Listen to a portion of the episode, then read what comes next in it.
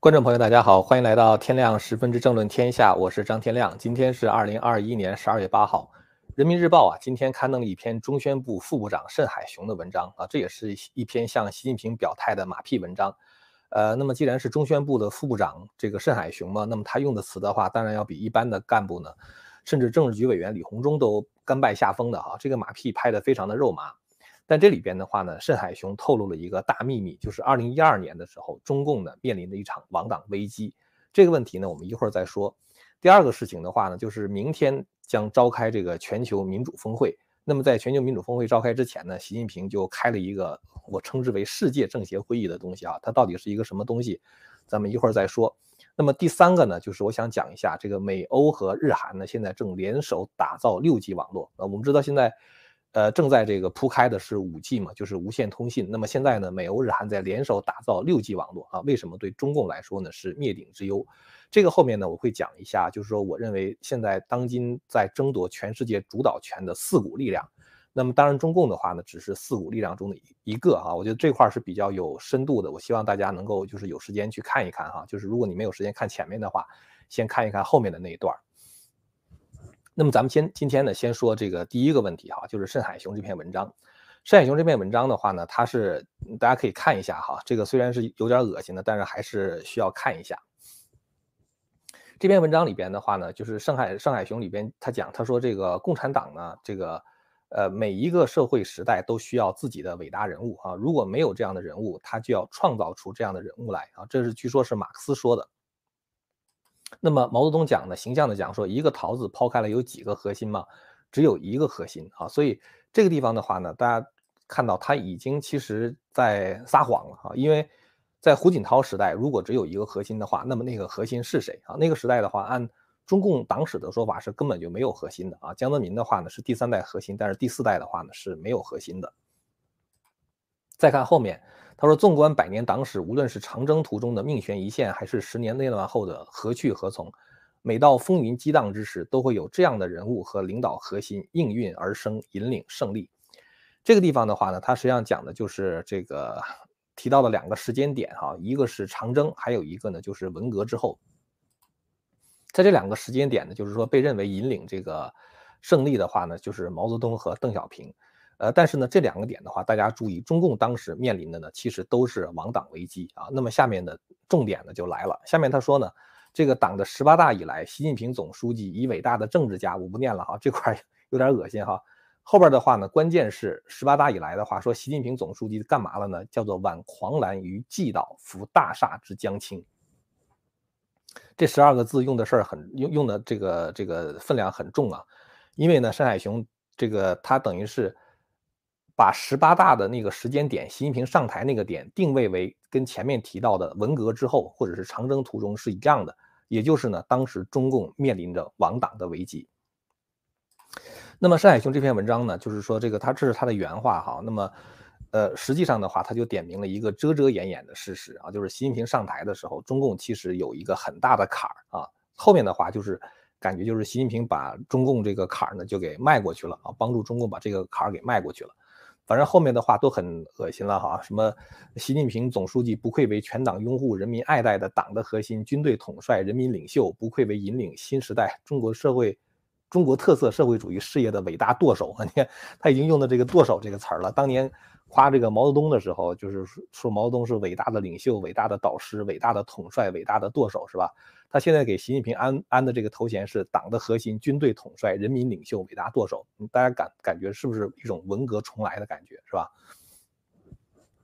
那么单海雄说的，二零一二年当时中共面临着一个什么样的狂澜？这个就是马上就要祭倒啊，这个什么大厦将倾呢？其实当时就是薄熙来、周永康、徐才厚和郭伯雄这个政变的事情。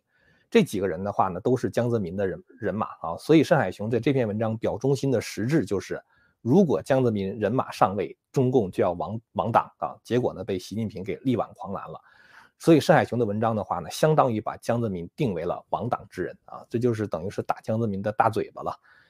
呃，这是大家可以看到，就中共的官员哈拍马屁，不光是这个手法非常的肉麻，而且他通常经常是这个呃通过踩一方来去抬一方啊。那么他为了抬习近平的话呢，就狠狠的踩江泽民。那将来的话呢，习近平也应该知道，中共这种官员的话是没有任何的这个为官的这种职业道德感或者是廉耻感啊。就将来这些人的话呢，他为了他的富贵的话，他也可以为了别人去踩习近平。所以总之来说呢，这种人的话呢是绝对不能信任。今天想说的第二个新闻哈，就是这个呃，明天就召开这个全球的民主论坛了嘛啊，给大家看一下哈，就是不是全球民主论坛啊，全球民主峰会。美国的话呢，召集了大概一百个国家啊，一百多个国家和地区啊，包括一些这个就是相当于社区的领袖吧，呃，或者是某一个活动团体的领袖啊，就把他们召集呢，这个起来开一个全球民主峰会。那么明天开这个会是十二月九号、十号哈，开两天。那么习近平呢，在这个十二月八号的时候，向一个叫做南南论坛的，呃，南南人权论坛的这个机构的话呢，发了一封贺信。这个南南人权论坛是个什么东西呢？你看那个名字很好听哈，你看这个中共，呃，他搞这个活动的话，你不能看名字哈，你还真的以为他为人民服务，你还真的以为那是人民政府，什么人民法院、人民检察院，其实都是中共党办的。这个人权论坛的话呢，其实也是中共党办的一个所谓党的人权的论坛。这个呢是在二零一七年的时候，中共呢开始邀集发展中国家哈，组织这个主办了这个国际论坛，每两年一次。那么今年的话呢，算是第三次，习近平呢就亲自致了贺信。呃，我刚才给大家看的那个屏幕上就是这个，呃，新华社的报道。这个南南论坛呢是就是八号啊，就是今天在北京举行啊，来自一百多个、近一百个国家和国际组织的所谓的高级官员和专家学者，包括驻华使节，大概等近四百人，以线上线下的方式参会。今年的主题叫做“人民至上与全球人权治理”。习近平这个贺信哈，它里边说说共产党始终是尊重和保障人权的政党。后面我不念了啊，大家一听就知道是自我吹嘘，而且是彻底的瞎掰。重要的是后面哈，就是他借用与会嘉宾的话来讲，他说各国都可以，而且应当走适适合自身国情和人民需求的人权发展道路。然后呢，说这个呃全球人权治理需要。各国共同商量啊，一些西方国家自诩人权卫士，打着人权旗号干涉别国内政，服务自身政治目的是假人权真霸权。大家注意哈，就是这个新华社的报道哈，他用的这个词叫做与会嘉宾们指出，他连这个与会嘉宾到底是谁、叫什么名字、哪个国家、什么头衔都在这个报道中一概没有啊，让人怀疑这个所谓的与会嘉宾是不是就是中共自己的人啊，他的统战部或者是外联部的人。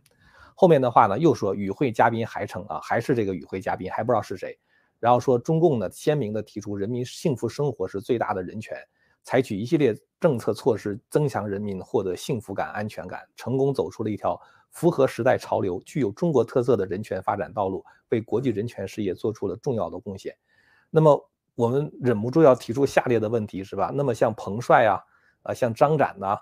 像他们的人权的话呢，是不是人权，是吧？那么。像这个什么高志胜律师的话，他会有什么幸福感和安全感可言吗？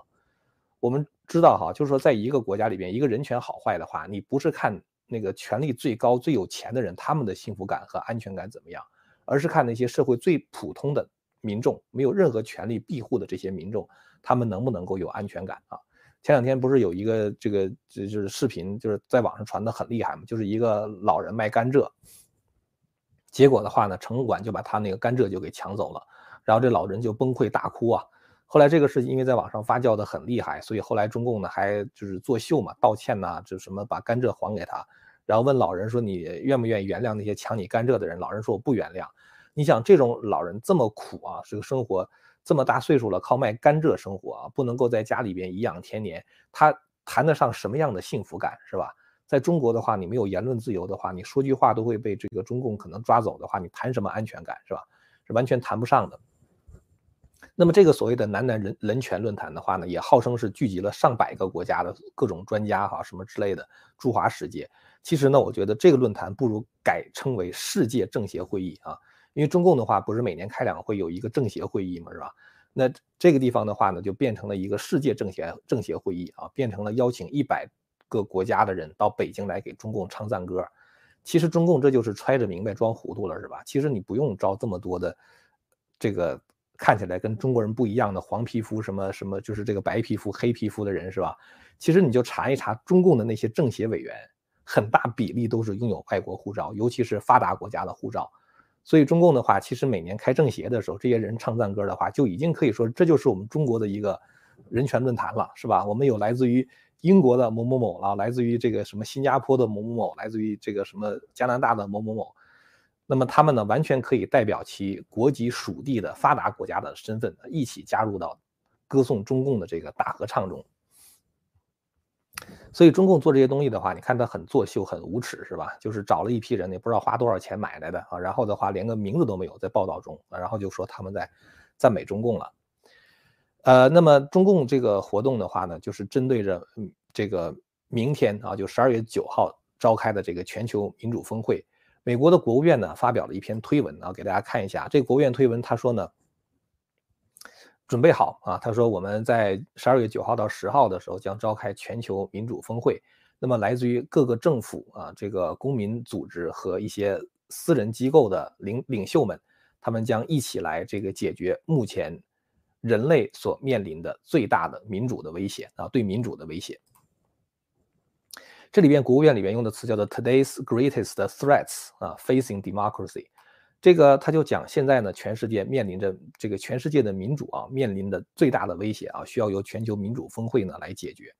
那么这里边的话呢，这个国务院明没有明确的指出说这个 greatest threats 啊，就是这个最大的威胁是来自于哪里。但是呢，大家心照不宣啊，指的就是中共，因为既然是对民主的威胁的话，当然民主的敌人呢就是独裁。所以呢，这一次峰会其实可能就是民主。与专制两大阵营的划分，就是过去的话就是冷战的时候两大阵营啊。那么这一次峰会的话呢，其实也有这样的一个战队的，呃，就是这个这个 hints 啊，就是就感觉是为这个战队的话呢做准备啊。一一方是民主阵营，一方面呢是专制阵营。大家从各国现在抵制冬奥会就可以看出这种战队的趋势，是吧？美国率先宣布对冬奥会进行外交抵制之后的话，加拿大、澳大利亚、英国、新西兰、日本这两天排着队相继官宣要外交抵制冬奥会。习近平不是喜欢引用毛泽东的话吗？是吧？谁是我们的敌人，谁是我们的朋友？这个问题是革命的首要问题。这是毛泽东说的哈。那么到底谁是我们的敌人，谁是我们的朋友呢？习近平现在已经看到了，美国大哥振臂一呼，是吧？你看到底谁在响应？五眼联盟肯定是站在一起的啊，就是讲英语的这五个国家：美国、加拿大、澳大利亚、英国、新西兰，是吧？是站在一起。现在已经都官宣了啊，外交抵制冬奥会。然后日本的话呢，肯定是跟美国站在一起的，所以现在日本也在进行外交抵制。欧盟的话，现在还在观望。我记得在二零二零年六月十九号的时候，当时美国的国务卿蓬佩奥哈在这个哥本哈根民主峰会上就做了一个演讲，这个演讲叫做《欧洲面临的中共挑战》。蓬佩奥在这个民民主峰会上，这个明确的对欧洲国家讲，他说：“美国不是让你们在中国和美国之间做选择，而是让你们在自由和暴政之间做选择。”所以，我们看到这个拜登召开这个民主峰会，其实在很大程度上可以说是延续了蓬佩奥当时的这个思路，就是我们召开一个世界民主峰会，大家在民主和中共之间呢做选择。那么，这个美欧日呢，在外交上是现在已经站在一起了哈，就是这个在这个冬奥会的问题上已经站在一起了，在人权的问题上已经站在一起了。那么现在在对中共的高科技封堵上，他们也站在了一起啊。这就是我想今天谈的特别重要的一个问题啊！大家可以看一下这篇报道。这篇报道呢是这个新闻分析啊，说美国拉拢盟友组建六 G 联盟，意欲何为？这是人民日报的报道。但是它来源的话呢是新华网。他提到一个什么问题呢？他提到说，在二零二零年的十月份啊，在二零二零年的十月份，美国电信行业解决方案联盟啊，这是一个相当于一个科技机构了哈，连牵头组建了下一个 G。联盟这个 G 的话就是 Generation 啊，就是下一代通信联盟。它的战略任务主要包括建立六 G 战略路线图，推动六 G 相关政策及预算、六 G 技术和服务的全球推广等等。目前全球已有高通啊，就是那个 Qualcomm 哈，苹果、三星、那诺基亚等几十家信息通信行业巨头加入。然而，中国企业华为和中兴却被排除在外。所以你可以看到，就是现在全世界呢在推动这个下一代的这个互联网啊，特别是高速移动互联网。那么，这个今年四月份的时候呢，美国和日本已经发表联合声明，说两国呢将投入四十五亿美元研发六 G 技术。然后到六月份的时候，韩国这个科学技术信息通信部，相当于韩国的信息产业部了，制定了六 G 研发实行计划，宣布在未来呢将投入未来五年的话，投入两千两百亿韩元啊，就是来这个研究下一代，呃，六 G 通信核心技术的制高点。那么，为什么六 G 现在变成了一个就是中共很害怕的一个东西呢？就是学界认为哈，六 G 在多项关键指标上比五 G 有数倍甚至上百倍的提升啊。咱们知道，就是咱们手机现在四 G 的话，下载的速度大概比如说是几十兆，是吧？呃，那么五 G 的话呢，可以达到 Gigabit 啊，就是这个一秒钟的话可以达到那个就是 GB 这个级别。那么六 G 的话，可能还会有数倍甚至上百倍的提升啊，就是下载速度。那么它会给这个应用场景带来颠覆式的革命。所以现在各国的政府跟科技巨头的话，在激烈的争夺这个下一代的这个就是通信技术的标准。呃，这个专家讲的，就是在。五 G 跟五 G 相比，哈，六 G 包括这几个方面，一个是移动蜂窝啊，就是现在咱们这个 cellular phone 哈，就是 cellular phone，就是这个手机、卫星通信、无人机通信、可见光通信等多种网络接入方式，可构建空天海地一体化网络，实现全球无缝连接。我一会儿再把这些技术问题到底意对中共意味着什么，再仔细的讲一讲哈。然后呢，说六 G 的传输速率、端到端的时延、可靠性和连接数密度等方面。会比五 G 有更大幅度的提升啊，然后的话可以打造新一代的智能网、网联汽车呀，什么网联机器人呐等等，所以呢，它的这个应用前景的话呢是非常的广阔。大家知道哈，我们现在生活这个时代呢，经济、军事啊乃至日常生活都是构建在数字基础设施之上的啊。就过去比如说 power 啊，就是电力供应、水的供应啊，比如说这个。呃，这个高速公路的建设等等的话，是属于基础设施。那么实际上，在未来的这个世界里边呢，数字基础设施也非常的关键啊。它就不是这个现在我们开车的这个 highway 了哈，这种高速公路是信息的高速公路啊，是 information highway。那么六 G 的话呢，就是未来的基础设施。那么这样的话呢，就是我们可以看到，就是六 G 的话呢，它所提出的这种构想叫做空天海地一体化的网络，就是你可以。在家里边的这个手机，或者在走在街上这个手机的话，可以随时连在卫星卫星上啊。在海上航行的时候，也可以随时连在卫星上。我不知道大家有没有人坐那个 cruise 哈，就是那个出海就是坐那个游船。通常来说，你出海坐游船的时候呢，你的那个网络非常受限制啊，就是因为你首先没有地面的基站给你提供信号，是吧？然后的话呢，你完全依靠的是那个游船上的卫星，而那个游船上的卫星的话呢，它的通信速度又非常的慢。所以你在这个游船上，你要，因为你一般来说游船的话都是在海上漂好几天嘛，去什么加勒比海啊，啊，去什么 Bermuda 哈，就百慕大呀，什么去去一些这个，呃，一些就是这个就是中南美洲那那些那些小岛啊什么之类的是吧？那些地方的话基本上没网络嘛，你这个船在海上走的时候，那么如果以后有了六 G 以后的话呢，你的手机可能就可以直接连到天上的卫星啊，就你的上网的话就不再受限制了。那么这种空天海地一体化的网络呢，对中共的防火墙来说就是巨大的威胁，因为它从根本上改变了用户接入的方式。在五 G 和五 G 以前，哈，大家知道这个接入方式呢，总是通过某一个地面的服务提供商啊，就是那个 service provider，不管是地面的基站也好啊，就是手机的那个基站啊，或者是光纤或者通州电缆，是吧？那么你总是可以控制流量呢，导向一个国际的出口网关。那么中共在这个出口网关之前放一个防火墙。其实呢，就是建立了一个数字监狱啊，就把整个中国的话就关到这个数字监狱里面了。但是如果接入可以通过卫星或者无人机的话，那么用户就可以通过其他卫星接入啊，从用户终端设备直接跨过中共的防火墙。这一点其实马斯克的这个星链计划已经可以做到了哈。那么这边用户其实就需要两个条件，一个呢就是接收设备，这个接收设备的体积并不大啊。本来说这个苹果 iPhone 十三那个手机里面就要集成这样的芯片，就是可以跟那个。呃，就是天上的那个马斯克的星链里边那个卫星直接通通信的，就这么点一个小，就是集成电路放在集成电里面这么一个小东西哈。那么这个的话呢，就是说接收设备的话，应该很容易搞啊，就是太容易搞了，可能比一个比一个那个这个 USB drive 一个 thumb drive 还要还要小啊，这就可以做这种卫星接收器了。再一个的话，就是再一个问题就是付款方式啊，就是如果如果以后六 G 的话，就是可以呃，比如说他如果真的想。打破中共的防火墙的话，它可以完全在天上的话，就把这个卫星向这个中国人免费开放。所以呢，这个到时候也许可能还会有一些其他别的技术哈，比如说 ad hoc 那种联系连接方式，就是你虽然连不上卫星，只要旁边一个人有网络的话，你可以通过他的手机连，它可以中转你这个网络服务的请求。如果这种技术能够实现的话，中共的防火墙就完全形同虚设了。所以中共呢，它一直是以控制信息流动为生命线的，因为中共张嘴就撒谎嘛，就是谎言嘛。那么在真相面前的话，谎言自然会瓦解。这个我有一个观察哈，这个我觉得就是说，我们经常说反共反共哈，其实反共有几种力量啊。我们说的反共指的是反中共啊，就是这种原教旨的马列主义。我感觉呢，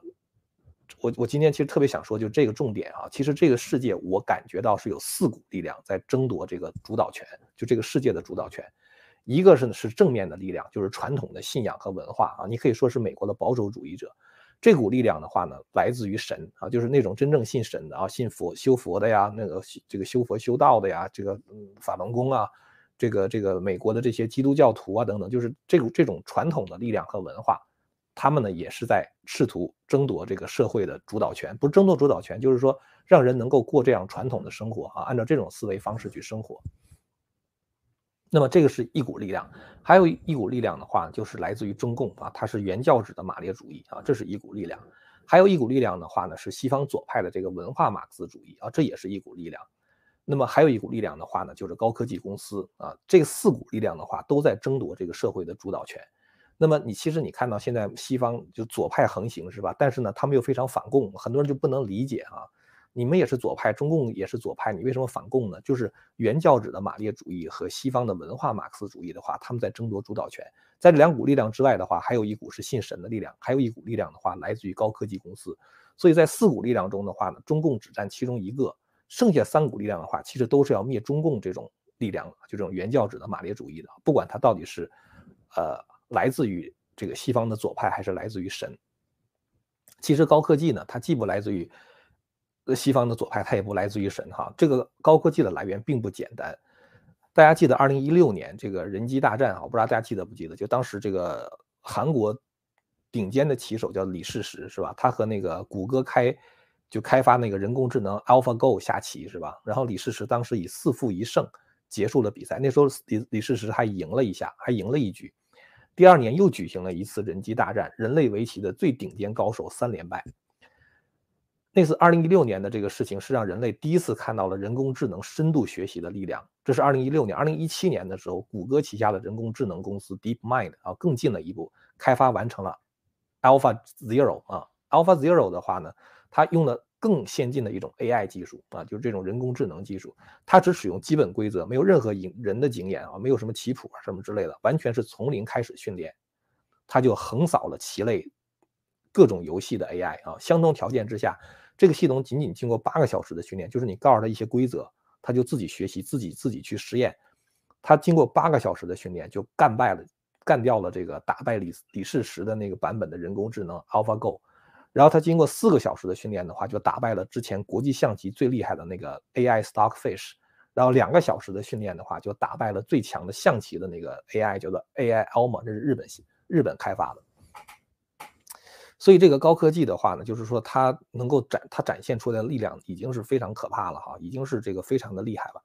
那么这个高科技公司来自于哪里哈？就是这种高科技思想想要主导社会的力量到底来自于哪里呢？我这里边的话呢，想给大家引用两段大师们的评价，其中一个人呢是国际象棋大师，叫做尼尔森啊，他呢他说他讲了这样一番话，他说我一直在猜想，如果一个比我们出色的物种登陆地球。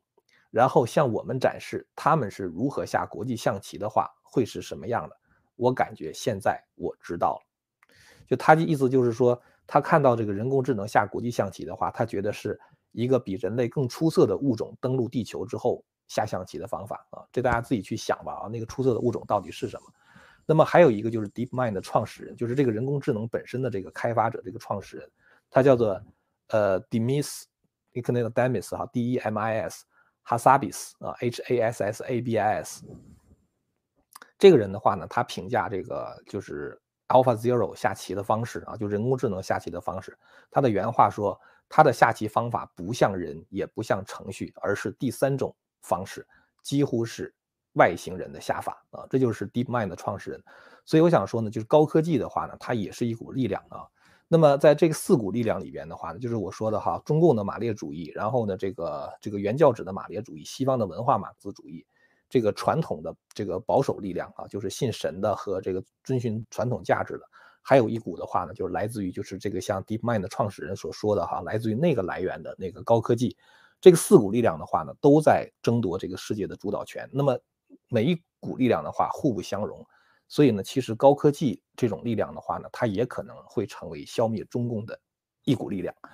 但是呢，对人来说的话呢，无论就是这四股力量中谁赢的话呢，我说只有第一种力量赢的时候啊，就是人能够回到这个有道德的生活，遵循传统价值的生活，那才是真正的人类的胜利啊！这就是今天我想就着这个。这个现在国际围堵中共这个事情哈，说全球的民主峰会啊，然后的话呢，就提到这个对中共的技术围堵哈，发了这么一些感想。呃，如果您要是觉得我们谈的内容很有意思的话呢，欢迎大家呃来订阅和传播这个频道啊，然后呢把这个频道能够介绍给更多的朋友。我这个频道啊，这个昨天的节目谈经济啊，谈中国现在经济困境，一上去就黄标啊，又被这个谷歌黄标了，大概有六个小时左右，基本上百分之八十的流量就过去了。呃，所以呢，就是说现在呢，已经又重新绿标了哈。所以就是昨天如果还没有看过我们昨天那个呃节目的朋友的话呢，欢迎大家也再去看一下。呃，然后呢，就是说非常感谢大家能够来支持我们哈，来看我们的这个节目，看一些朋友给我捐款，非常非常的感谢哈。呃，刚才我说这个控制社会的四种力量的话，有一种是高科技。当然，我想说的是什么呢？四种力量的话，其实是互不相容的啊，就是信神的，呃。文化马克思主义啊，中共原教旨主义和高科技，这个互相之间的话，他们也是互不相容。所以你可以看到中共反神是吧？然后呢，那个就是嗯，左派也在反神，呃，就是这个他们就是，呃，现在就是各种各样的这种社会运动，大家可可能看到他们反神的这种这种趋这个趋势是非常明显的哈，而且也不怎么加以掩饰。其实高科技的话呢，它四股力量嘛，就是说它其实可能也是，所以呢。呃，我觉得不管怎么样，我觉得我们这个频道的话呢，还是想尽力传播一些，就是，呃，这这种呃高尚的生活方式、传统的道德。好了，那么咱们今天呢就聊到这儿了哈，非常感谢大家的收看，我们下次节目再见。千古文明汇成巨著，百家大义娓娓道来。希望之声精品网、希望之城隆重推出张天亮教授第二部大型讲史系列《中华文明史》。为您重现中国历史上最璀璨的文明之珠，让您在轻松的观赏中汲取古老的智慧和对当代的启迪。今天就登录 land of hope 点 tv，land of hope 点